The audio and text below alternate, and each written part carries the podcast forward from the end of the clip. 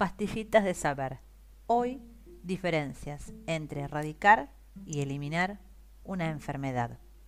Eliminar es el verbo más adecuado para expresar que una enfermedad deja de estar presente en un determinado país o territorio, mientras que erradicar supone, en la jerga técnica, eliminarla por completo.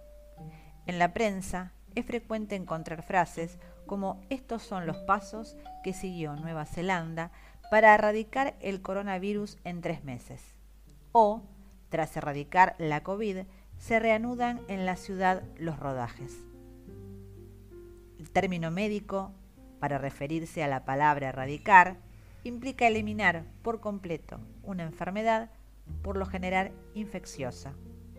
En un contexto médico, los epidemiólogos aplican este término a la desaparición completa de una enfermedad infecciosa en todo el mundo o como mínimo en un continente.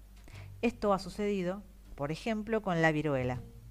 Desde este punto de vista, la eliminación es el paso previo a la erradicación, ya que supone que la enfermedad simplemente está ausente en un territorio, como sucede con la COVID-19 en Nueva Zelanda pero no excluye la posibilidad de que nuevos brotes sean presentes en países vecinos, por lo que obliga a una vigilancia constante que evite su reaparición.